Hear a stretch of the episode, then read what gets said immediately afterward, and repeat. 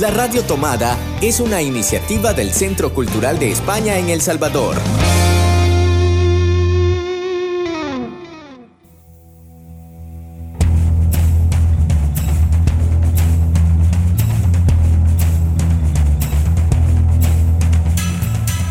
Ayer te vi en Babilonia. Un programa de libros y discos. Un programa para soñar entre palabras y páginas de papel. Un espacio para sumergirnos entre canciones, notas y poemas. Un espacio para pararlo todo y disfrutar del placer de la literatura. Ayer te vi en Babilonia.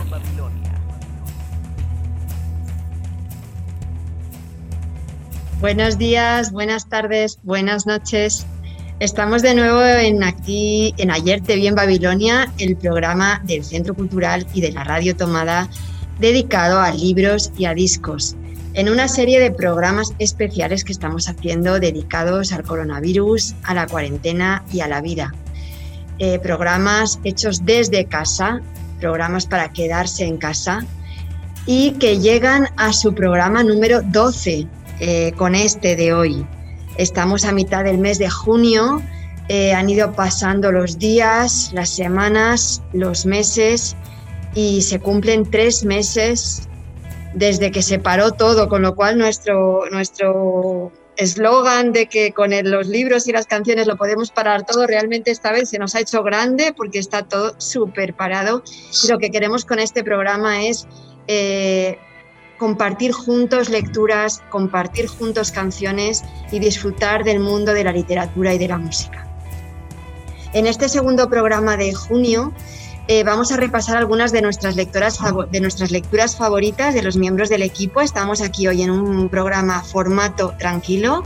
Los tres miembros de Ayer te vi en Babilonia fijos, que son por ahí Marvin, Sidiezar, a los mandos técnicos y por supuesto también al micro. ¿Qué tal Marvin?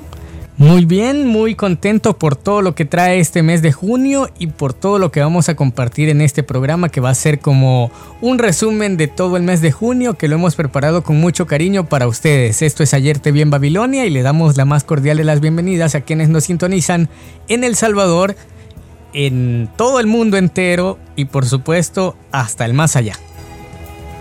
Exacto. Y también está con nosotros Ligia Salguero, nuestra responsable de la mediateca y de actividades infantiles, que es también componente ineludible de Ayer te en Babilonia. ¿Qué tal Ligia? ¿Cómo estás?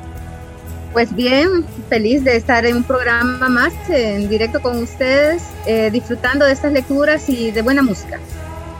Y hoy tenemos, bueno, yo soy Eloisa Baello, también aquí a los micros, eh, también otro miembro importante de Ayer te vi en Babilonia, y luego tenemos hoy dos personas más que nos acompañan. Por un lado, Cristina Algarra, que ahí está siempre pendiente en la retaguarda con toda la comunicación, hoy nos trae también una de sus lecturas favoritas. Y además tenemos a una invitada aquí a mi lado, a mi vera, que nos va a hacer también una lectura de uno de los libros que vamos a recomendar. Se trata de Cecilia Baello Sono y no sé si quieres decir un hola o un saludo a la audiencia. Hola. Bueno, pues ella es Cecilia, que está aquí conmigo. Y bueno, como decía Marvin, hoy eh, vamos a hacer un programa dedicado a tratar de visibilizar lecturas y canciones en torno a los tres temas que trabajamos en el Centro Cultural eh, a lo largo de este mes de junio, para darles visibilidad y relevancia. Por un lado, eh, es el mes en el que se celebra el orgullo gay, el orgullo LGTBIQ, diversidad y derechos que queremos reclamar y que queremos hacer nuestros. Tendremos lecturas y, tendremos un programa especial para este tema a final de mes, pero hoy ya vamos a tener algunas lecturas que les vamos a recomendar. También tenemos otro tema importantísimo. Se celebró la semana pasada el Día Mundial del Medio Ambiente y de hecho, con el programa de la semana pasada que dedicábamos a Luis Sepúlveda, ya le dimos también una especial relevancia, porque Luis Sepúlveda fue un escritor muy preocupado siempre por la justicia social y también por la justicia medioambientalista. Así que tuvimos también la semana pasada un programa muy dedicado al medio ambiente. Y el otro tema eh, que va a cruzar todo el mes de junio es la música, porque también el 21 de junio se celebra el Día de la Música. Así que, bueno, todos nuestros programas tienen canciones. La semana que viene dedicaremos un programa íntegro a hablar de música, pero en los otros tres programas la música siempre actúa de alguna manera acompañando a las lecturas, como será el caso también de, este programa de hoy. Y bueno, vamos a comenzar por la lectura que nos propone Ligia para el día de hoy. Ligia, ¿qué libro nos recomiendas? Bueno, el libro que traigo para leer y que voy a tener un ayudante también para leer, que es Ceci, es un libro de Pipi Calzas Largas. Pipi Calzas Largas es una pelirroja de 8 años, intrépida, independiente, que se atrevió a cuestionar el razonamiento de los adultos en una época un poco difícil, en 1945, en la que los niños, y sobre todo las niñas, solo tenían la opción de obedecer. Las niñas de esa época pasaban su tiempo haciendo bordados, peinados a sus muñecas, pero Pipi, en cambio, vivía sola. Tenía su maletín lleno de monedas de oro y se iba a dormir cuando ella quería. Además, era capaz de derribar al hombre más fuerte del mundo. Lo que nunca haría Pipi es esperar a que apareciera su príncipe azul montado en un caballo blanco. Ella tenía su propio príncipe. Así que, eh, su propio caballo, perdón. Así que ese es el libro que quiero compartir con ustedes hoy. Y pues para hacerlo, primero voy a, vamos a, darle el tiempo a que Ceci nos, nos lea un fragmento del inicio de esta historia. Además, he de decir que eh, tenemos una edición especial del libro completo de Pipi Calzas Largas que pudimos comprar el año pasado y que la verdad es que es una joya, o sea, es un libro precioso de maquetación, una edición hermosa, llena de color y llena de detalles hermosos. Así que lo leímos el año pasado eh, con, divirtiéndonos muchísimo con la lectura. Y exactamente como decía Ligia, Ceci va a leer el, arranque del libro, el inicio. Cuando Pipi llega a Villa Manga por hombro en los confines de una pequeña ciudad sueca había un viejo jardín abandonado. En el jardín había una vieja casa y allí vivía Pipi Calzas Tenía nueve años y vivía completamente sola. No tenía padre ni madre, lo cual era una ventaja, pues así nadie la mandaba a la cama precisamente cuando más estaba divirtiéndose ni la obligaba a tomar aceite de hígado de bacalao cuando le apetecían caramelos de menta. Hubo un tiempo en que Pipe tenía un padre al que quería mucho, natural. También había tenido una madre, pero de esto hacía tanto tiempo que ya no se acordaba. La madre cuando pudiera una Ahí, ahora sigues, cariño. Acércate, tranquila, ve despacio. Él se pasaba el día acostada en la cuna y lloraba de tal modo que nadie podía acercarse a él. Pepe creía que su madre vivía ahora allá arriba en el cielo y que miraba hacia abajo por el agujero para ver a su hija. Pipi solía saludar con la mano a su madre y decirle, no te preocupes por mí, que yo me sé cuidar solita. Ahora Alicia va a continuar con la lectura. Pipi juega al escondite con la policía. Pronto todo el, pueblo supo que la niña de nueve años vivía sola en vía manga por hombro. Madres y padres movían la cabeza y todos opinaban que aquello no estaba bien. Lo natural era que todos los niños tuviesen a alguien que les dijera lo que tenía que hacer. Además, tenían que ir a la escuela para aprender la tabla de multiplicar. Por eso decidieron que la niña debía, manga por hombro, ingresara sin pérdida de tiempo en un hogar infantil. Una hermosa tarde, Pipi invitó a Tommy y a Nika a tomar un té con pastas de jengibre en su casa. La niña lo dispuso todo sobre los escalones del pórtico. Ahí estaba, el sol de pleno, y se, estaba muy bien. Las flores del jardín defendían un aroma delicioso. El señor Nelson saltaba del suelo a la balaustrada del soporte y de la balaustrada al suelo y alargaba de vez en cuando el cuello para ver si le daban alguna pasta. Qué bello es vivir, dijo Pipi, estirando las piernas, las piernas cuando pudo. En ese preciso momento, dos policías de uniforme cruzaron la puerta del jardín. ¡Oh! exclamó Pipi. Ahora bien, ahora también voy a estar de suerte. Las policías es lo mejor del mundo, aparte de las fresas con crema. Y se fue al encuentro de la pareja de guardias con el rostro radiante de felicidad. ¿Eres tú la niña que vive sola en esta casa? Le preguntó uno de los agentes. No, contestó Pipi. Soy una tía muy pequeña y vivo en un tercer piso en el otro extremo de la ciudad. Dijo eso porque tenía ganas de bromear, pero a los guardias no les hizo gracia la broma. Le dijeron que no se las diera de lista y le anunciaron que ciertas personas caritativas de la ciudad habían decidido que ingresara en un hogar infantil. Ya lo tenía todo arreglado. Pero si yo vivo en un lugar infantil, dijo Pipi. Ah, sí, exclamaron los policías. ¿Qué hogar infantil es ese? Es ese. Este, dijo Pipi con orgullo. Soy una niña y este es mi hogar. No ven en él ninguna persona mayor. Por tanto, esto es un hogar infantil. Qué maravillosa nuestra Pipi, que la verdad es que a mi generación desde luego nos marcaron esos dibujos animados. Bueno, esa serie que no era de dibujos animados, que era divertidísima y que te mostraba una niña valiente, decidida y que rompía todos los moldes de la época, ¿verdad? Así es. Y que años más adelante pues también se convirtió en caricatura, de hecho.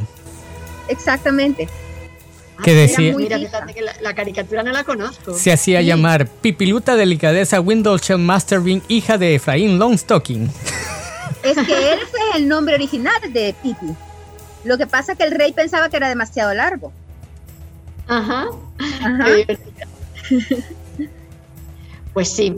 Y, y con esto hemos dado apertura a nuestras lecturas del día de hoy con Pipi Calzas Largas, una joya de la literatura infantil juvenil, ¿verdad? Pero que los adultos pueden también disfrutar porque es un libro muy bien escrito, muy bien armado y con un montón de reflexiones sobre cómo relacionarnos con, los niños, ¿no? que me parece que son totalmente válidas y pertinentes a día de hoy. Y si os parece, seguimos avanzando en nuestro programa y creo que Marvin nos va a presentar la canción con la que abrimos nuestra sección musical del programa de hoy. Por supuesto, y lo hacemos con una canción que es interpretada por la cantante española Mónica Naranjo, que originalmente utilizaba su cabello de dos colores y que en el año 2000 lanzó esta canción que es un tema, que es una adaptación al español, al castellano, del tema original que se llama Fuime Azurro. Esta canción fue lanzada originalmente en el año 1972 y Mónica Naranjo eh, la versionó en el año 2000 eh, para su álbum lanzado ese año, lanzado o llamado Minash. Esta canción se llama Sobreviviré y es la que presentamos como apertura musical a Ayer te vi en Babilonia. Tengo el ansia de la juventud, tengo miedo lo mismo que tú. Y cada amanecer me derrumbo al ver la puta realidad. No hay en el mundo, no, nadie más frágil que yo. Pelo acrílico, cuero y tacón, maquillaje está en el corazón al anochecer vuelve a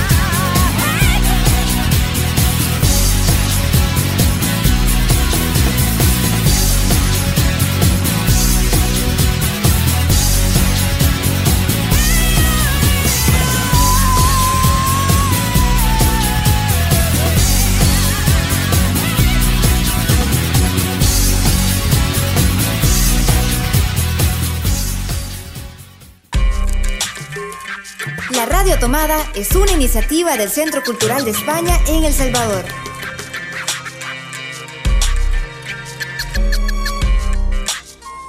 Y a propósito de esta canción de Mónica Naranjo, es la elección de Cristina Algarra, nuestra compañera de comunicaciones, que nos presenta su lectura.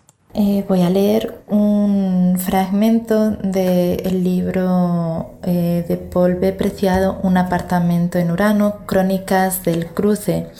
Eh, Paul B. Preciado es un filósofo y comisario de arte, autor del Manifiesto Contrasexual, que es un texto que marcó un punto y aparte en el pensamiento español actual sobre los eh, estudios de género. Él es un hombre trans Em, en el que nos cuenta en este libro, es una recopilación de muchos de sus artículos publicados en el periódico francés Liberación. Em, y él en, una parte habla de em, que él sueña en convivir en un apartamento en Urano en el que eh, pueda vivir en un espacio fuera de relaciones de poder y de las taxonomías sexuales de género y raciales de la modernidad, eh, que la modernidad ha inventado, menciona. Él mismo dice que su condición de trans es una nueva forma de uranismo, en el que no es hombre, no es mujer, no es heterosexual, no es homosexual, soy un disidente del sistema sexo-género, dice. Soy la, multiplicidad del cosmos encerrada en un régimen epistemológico y político binario, gritando delante de ustedes. Soy un uranista en los confines del capitalismo tecnocientíficos. Este es un libro que está en la mediateca del Centro Cultural que lo tengo yo ahorita eh, para leer desde casa, era la siguiente lectura que tengo en mi lista pero he hecho un pequeño paréntesis para leerles un fragmento de uno de los artículos en este mes en el que desde el Centro Cultural de España y a nivel también internacional eh, se, busca visibilizar eh, la diversidad LGTBIQ los diferentes derechos, reflexiones y cómo también eh, podemos ver a lo largo de los diferentes artículos cómo va evolucionando también el pensamiento social eh, respecto a la aceptación de que existen eh, personas diversas y cuáles son sus derechos. Voy a leer un pequeño fragmento de un texto que creo que puede ser incluso más polémico porque habla de, la infancia, de la infancia queer. El artículo em, se llama ¿Quién define al niño queer? Y voy a leer una parte de este artículo. ¿Quién defiende los derechos del niño diferente? ¿Quién defiende los derechos del niño al que le gusta vestirse de rosa? ¿Y los de la niña que sueña con casarse con su mejor amiga? ¿Quién defiende los derechos del niño homosexual, del niño transexual o transgénero? ¿Quién defiende el derecho del niño a cambiar de género si así lo desea, el derecho del niño a la libre autodeterminación de género y sexual, ¿Quién defiende el derecho del niño a crecer en un mundo sin violencia de género y sexual. El invasivo discurso de Brigitte Bardot y de los protectores del derecho del niño a tener una madre y un padre me devuelven tristemente al lenguaje del nacionalcatolicismo de mi infancia, Nací en la España franquista y crecí en una familia heterosexual católica de derechas, una familia ejemplar que los naturalistas podrían erigir en emblema de la virtud moral.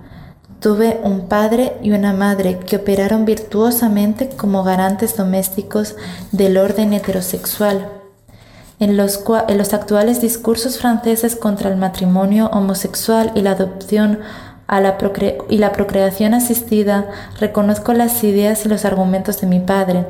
En la intimidad del espacio doméstico, mi padre ponía en marcha un silogismo que invocaba la naturaleza y la ley moral, acababa justificando la exclusión, la violencia e incluso la muerte de los homosexuales, travestis y transexuales. Empezaba a menudo con un hombre tiene que ser hombre y una mujer así lo ha querido Dios y una mujer, mujer, así lo ha querido, así lo ha querido Dios. Continuaba con, con lo natural es la unión de un hombre y una mujer. Por eso los homosexuales son estériles. Y al final venía la implacable conclusión, si tengo un hijo maricón, lo mato. Y ese hijo era yo.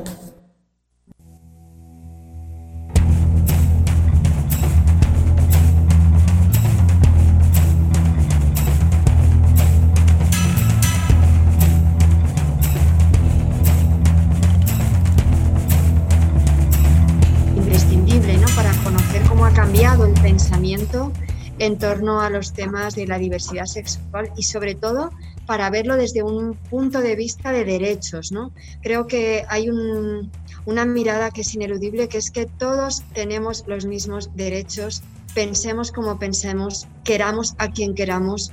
Y, y, sintamos afinidad sexual por quien queramos también, ¿no? O sea, creo que de eso va, de derechos sobre todo, y de no tratar de discriminar a nadie porque sea diferente a uno mismo. Eh, Marvin, tú también habías traído una lectura para seguir haciendo incidencia en visibilizar la lucha de la comunidad LGTBI, ¿verdad? Exactamente, fíjate que traigo eh, una de mis lecturas favoritas de eh, la comunidad LGTBIQ que es precisamente de un amigo muy querido, que es no solamente, bueno, se estrenó como escritor con este libro, bueno, realmente no es su segundo libro, pero eh, se estrenó como escritor LGTBIQ con este segundo libro. Hablo de mi paisano Luis Carlos Barrera Peña, que es, entre otras cosas, también cantante y músico y abogado. Eh, esta amalgama de, situaciones lo convierte en una persona única, aparte de ser santaneco, eh, dos veces perfecto, como decimos los que somos de allá. Entonces, Luis Carlos en el 2013 me invita a la presentación de su libro. De hecho, tuve la oportunidad de, eh, presentar su libro eh, junto con él eh, en Santa Ana, que fue después de haberlo presentado en Madrid. Fue el segundo lugar donde fue presentado este libro que se llama Entre él y yo, que es hasta cierto punto un libro autobiográfico de Luis Carlos, eh, donde habla de cómo fue su descubrimiento como persona LGTBIQ. Entonces narra muchas de las situaciones que pasaron durante su adolescencia y sus primeros años en este mundo LGTBIQ Y voy a leer la primera parte del capítulo 4 que se llama El demonio de ojos grises. Y lo traigo porque, como decía Pedro Lemebel en eh, su manifiesto Hablo por mí, eh, no solamente se trata del tema de, como dice Pedro Lemebel, no es solo de meterlo y sacarlo, sino que se habla de ternura. Y Luis Carlos habla eh, de ternura en este capítulo 4 que se llama El demonio de ojos grises. Y dice así. Por el tiempo que me tomé finalizar la historia de mi querido Lucas, he dejado de buscar quién me, llama, quién me lama las heridas. Soy de aquel buen porcentaje de homosexuales que añoran el romanticismo, pasando noches escribiendo cartas de amor sin destinatario cierto tejiendo la sábana en tonos pastel con la que sueñan arropar a su lado a aquel que les abrazará a dormir. Gruesa esa sábana para que la pasión y el cariño no tengan dónde salir y jamás vuelvan vuelvan a faltar como en otras noches oscuras, de eterna resaca, amaneciendo con el último sorbo de tequila en la mano, rodeado de cadáveres de cigarros que expusieron o expelieron humo de maldiciones lanzadas al último que no respondió la mirada en el café del centro. Más de alguna vez recibí un día tras otro sin respirar, en la fecha alguna, en fecha alguna, cansado de masturbarme pensando en, pensando en el joven de cuerpo perfecto que pasó en su bicicleta frente a mi casa, bebiéndome la soledad en tragos pequeños, hasta encontrarme en el fondo de la botella como la amargura más acentuada. Luchando por decidir si quedarme en casa o seguir bebiendo o dando abierto paso a, la marchitez o ducharme y ponerme mi mejor atuendo para intentar de nuevo conquistar a un hombre auxiliado de mi billetera. No importa con ello si lograba convencerlo de ir a mi lecho que ahí le demostraría cómo amaba de verdad y la forma en que los ángeles caídos hacemos el amor. Sin duda luego de ello se quedaría preparado y no querría irse de mi casa.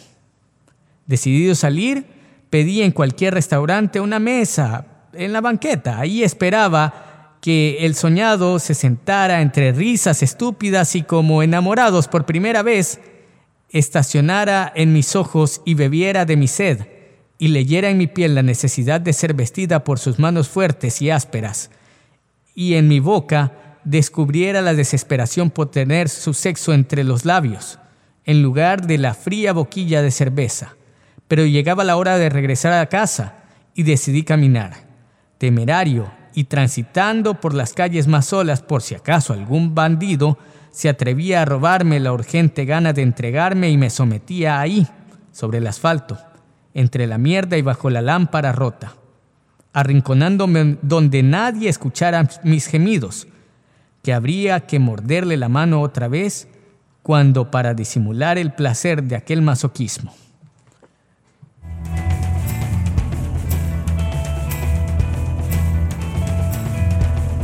Luis Carlos Barrera eh, define su obra, entre él y yo, como una novela homoerótica que narra sus vivencias en sus primeros años de recorrido en el mundo gay y eh, su autodescubrimiento como adolescente. Y esta es mi recomendación para esta semana del Santaneco, Luis Carlos Barrera.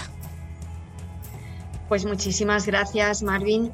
Eh, estamos haciendo, como os contábamos al principio del programa, un barrido lecturas que nos apasionan. Somos los tres grandes apasionados de leer. Eh, entonces estamos haciendo un recorrido por lecturas recomendadas en torno a los tres temas que queremos visibilizar especialmente en este mes de junio desde el Centro Cultural de España.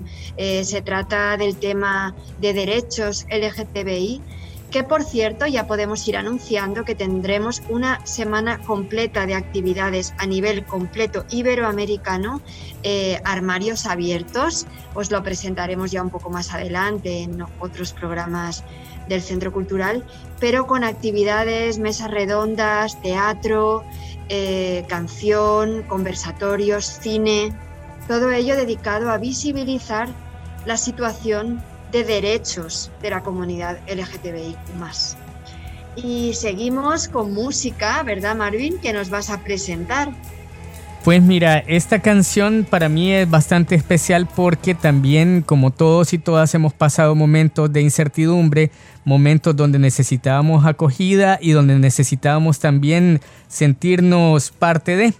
Entonces, unos amigos me enseñaron esta canción en un mes de junio, precisamente, hace algunos años, luego eh, de una de las marchas LGTBIQ del orgullo, hace algunos años, y que también sirvió para sentirme parte de eh, toda la biodiversidad que estamos eh, habitando, coexistiendo en este mundo. Y se llama Orgullo y es de Heather Small, que es también parte de la serie Queer Sack Fall. Disfrútenla.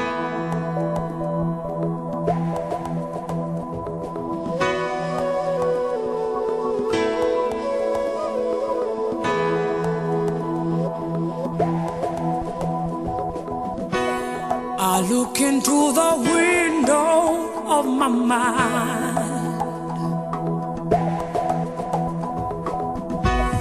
Reflections of the fears I know I've left behind. I step out of the ordinary. I can feel my soul ascending.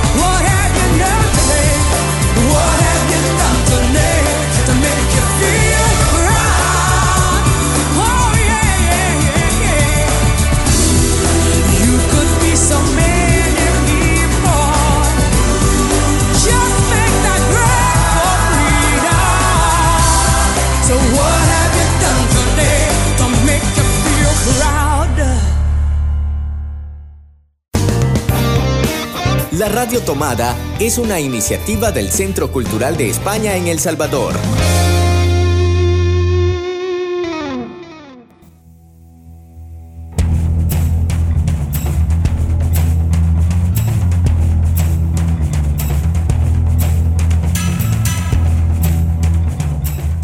Y hoy más que nunca nos parece importante eh, seguir recordando el valor de los libros y de la literatura.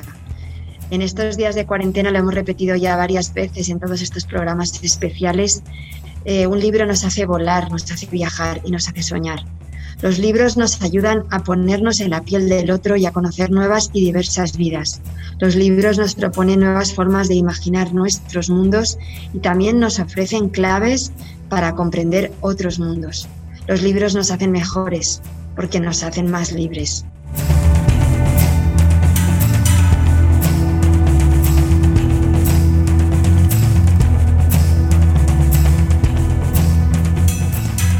Y ahora Ligia nos trae, como cada semana, la recomendación de la mediateca. La Mediateca Recomienda.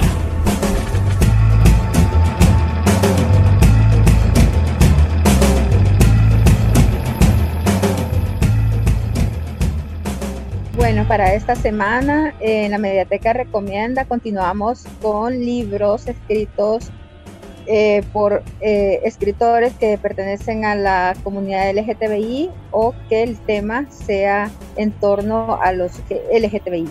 Y pues ese es el caso del escritor T.H. Lawrence, quien con el libro El amante de Lady Charlotte, que publicó en 1928 en Florencia, eh, nos regala una historia que fue prohibida. Su lectura violaba todas las normas de, de conducta de, en la sociedad, no solo por su contenido, sino por su crítica a la codicia y derroche de la clase de alta asociados a la desdicha de las clases menos afortunadas.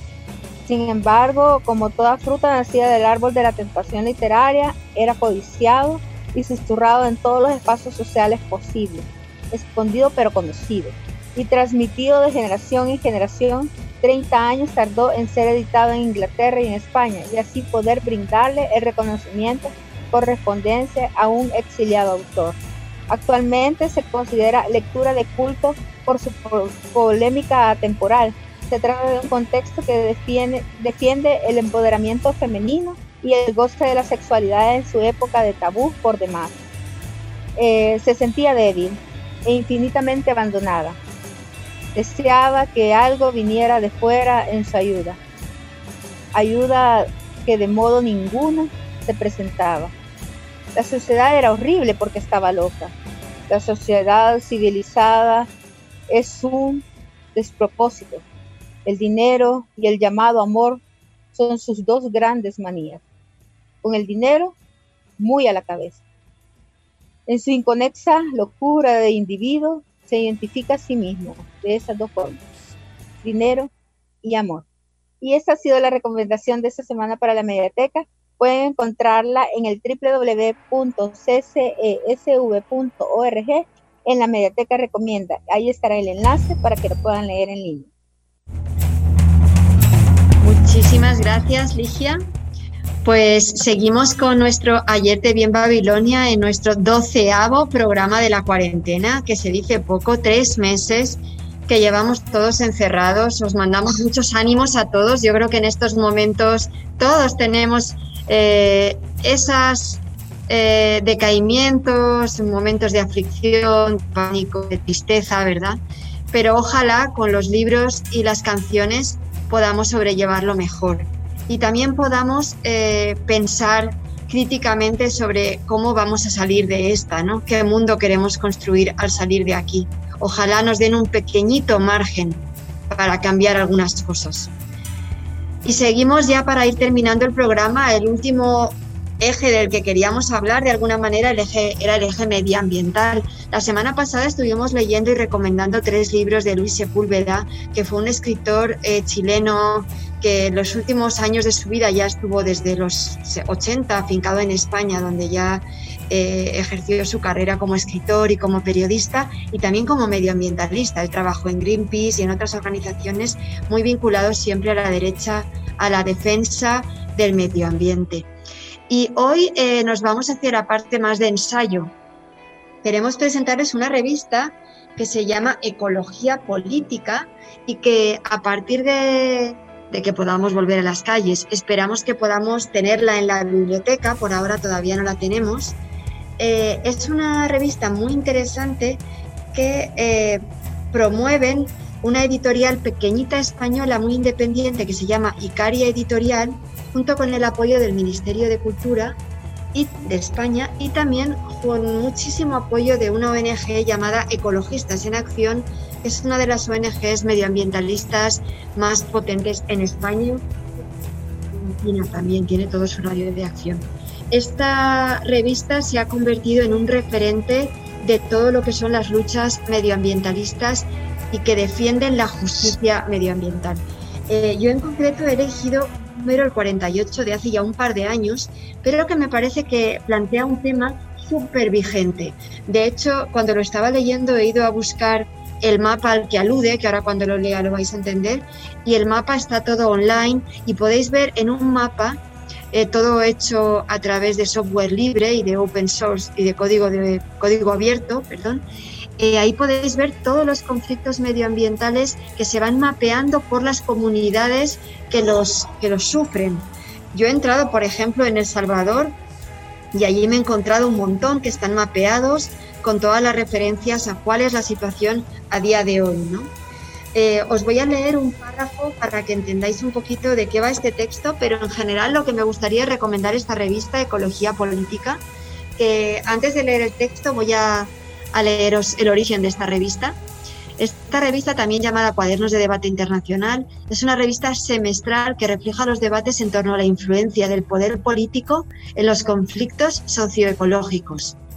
Dentro de la disciplina de la ecología política, se centra en aspectos como los conflictos ambientales, las desigualdades en el acceso a los recursos y a las cargas de contaminación, las políticas ambientales, las redes de resistencia y los movimientos sociales, así como los referentes del pensamiento medioambiental. Esta revista en el año 2016 cumplió 25 años. Fue fundada en 1991 por el doctor Joan Martínez Alier, catedrático de Economía de la Universidad Autónoma de Barcelona, y por Ana Monjo, directora de Icaria Editorial. Desde entonces se ha convertido en un referente para activistas y académicos del ámbito del medio ambiente, particularmente en España y en Latinoamérica.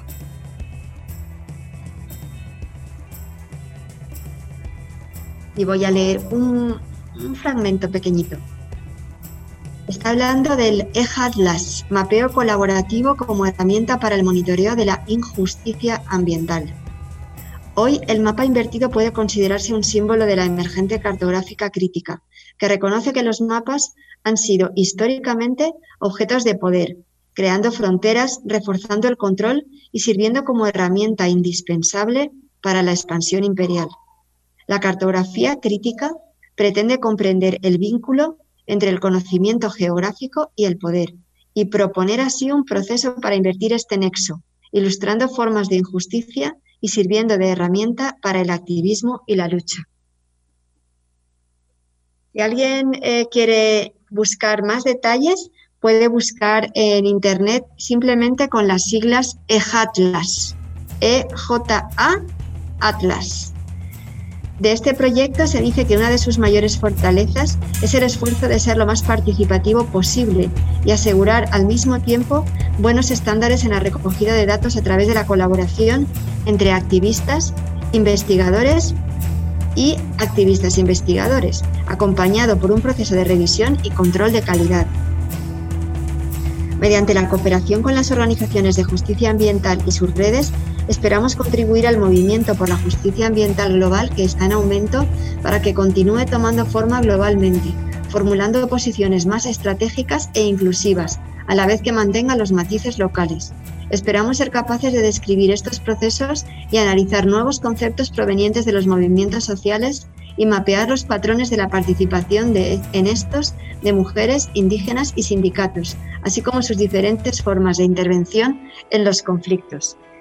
Pues una revista súper recomendada que esperamos poder incorporar en breve a nuestra colección de la Biblioteca del Centro Cultural de España Y ya nos tenemos que ir despidiendo. Marvin, Ligia, no sé si queréis añadir algo más antes de que entremos en el cierre del programa.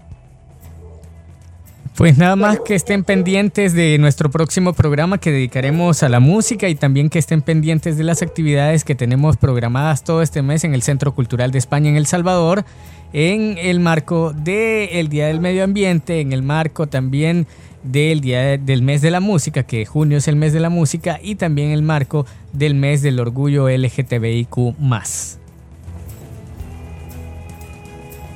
Ligia, ahí te quedaste también Sí, yo Adelante. quería invitarles a nuestros radioescuchas que puedan inscribirse en nuestro próximo club de lectura. El 30 de junio lo tenemos, pero ya las inscripciones van a estar abiertas esta semana para poder leer poesía de Silvia Matus, una gran escritora también salvadoreña, eh, luchadora también de esos derechos LGTBI, LGTBI. Así que invitados desde ya a que puedan ser parte de ese club de lectura. Bueno, ya que estamos hablando del tema, también bien atentos a nuestras redes, porque pronto vamos a sacar una convocatoria de blogging divertidísima y fantástica para todos divertirnos juntos al tiempo que reclamamos la igualdad de derechos para la comunidad LGTBIQ. Y vamos cerrando así eh, este programa de hoy. Muchísimas gracias Marvin y Ligia también siempre, por supuesto, por acompañarnos. Y en este programa de hoy también a Ceci y a Cristina, por supuesto. Eh, como decíamos al principio, eh, este, ha sido, este ha sido nuestro programa número 12 de canciones para un encierro y lecturas para la cuarentena. Nos trabajamos, nos despedimos como siempre con un recordatorio muy especial a todos los compañeros y compañeras, a todos los trabajadores que están ahí fuera trabajando en el día a día más duro, ¿no? Eh, desde recogiendo la basura, desde cocinando, desde trabajando en los supermercados, eh, repartiendo el agua, el gas, y por supuesto los trabajadores que están en, eh, en, la primera línea de los hospitales, enfermeros, celadores, médicos. Para todos ellos, como siempre, un verdadero aplauso desde este programa, un, un cariñoso abrazo y nuestra dedicatoria. Y para cerrarlo, eh, el, el cierre musical lo ponemos de nuevo con Nacho Vegas. Ya sé que mis compis dicen, esta Elo siempre pesada con Nacho Vegas, pero es que justo eh, hace también un par de años cumplían 20 años Ecologistas en Acción. Creo que una de las ONGs ambientalistas más importantes de habla hispana. Eh, súper importante y referente desde luego en España y también muy importante en Latinoamérica con un montón de colaboraciones con organizaciones locales de aquí de América Latina. Y Nacho Vegas hizo una canción eh, para los 20 años de Ecologistas en Acción que se llama No me voy a Marte y que tiene una letra fantástica que nos, nos invita a disfrutar del mundo en el que vivimos y a luchar porque perviva. Nos vamos, les esperamos la próxima semana con Nacho Vegas. No me voy a Marte, no nos vamos a Marte, nos quedamos aquí en Babilonia.